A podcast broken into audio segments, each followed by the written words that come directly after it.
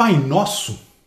Se eu não reconheço meus sete bilhões de irmãos nessa terra, como dizer Pai Nosso?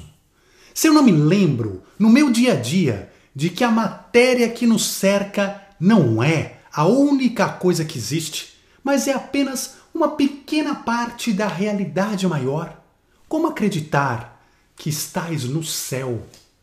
Se meu ego domina as ações e atitudes que tomo, e meu orgulho me leva a fazer tudo na vida para colocar o meu nome acima de tudo e de todos, como clamar: santificado seja o vosso nome. Se amo tantos supérfluos e futilidades da vida, e não desejo largá-lo jamais, como desejar, venha a nós o vosso reino.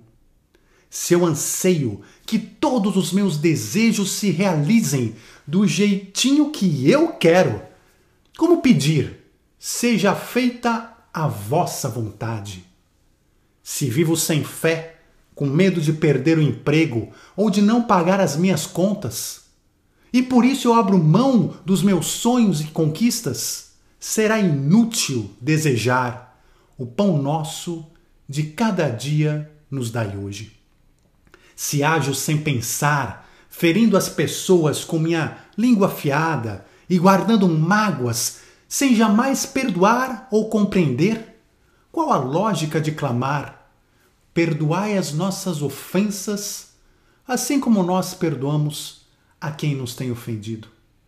Se gosto dos atalhos mais fáceis e agradáveis, mesmo que não sejam os mais certos, como pedir?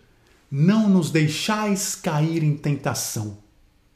Se amo assistir aos noticiários violentos e me seduz a vingança, a maldade e a incompreensão, como querer livrar-nos do mal? Se prefiro permanecer assim, nada fazendo para me modificar ou melhorar, seria até cínico dizer Amém. Uma oração simples trazida há mais de dois mil anos. Por que continuamos tentando evitá-la? Um forte abraço, muita luz e até já!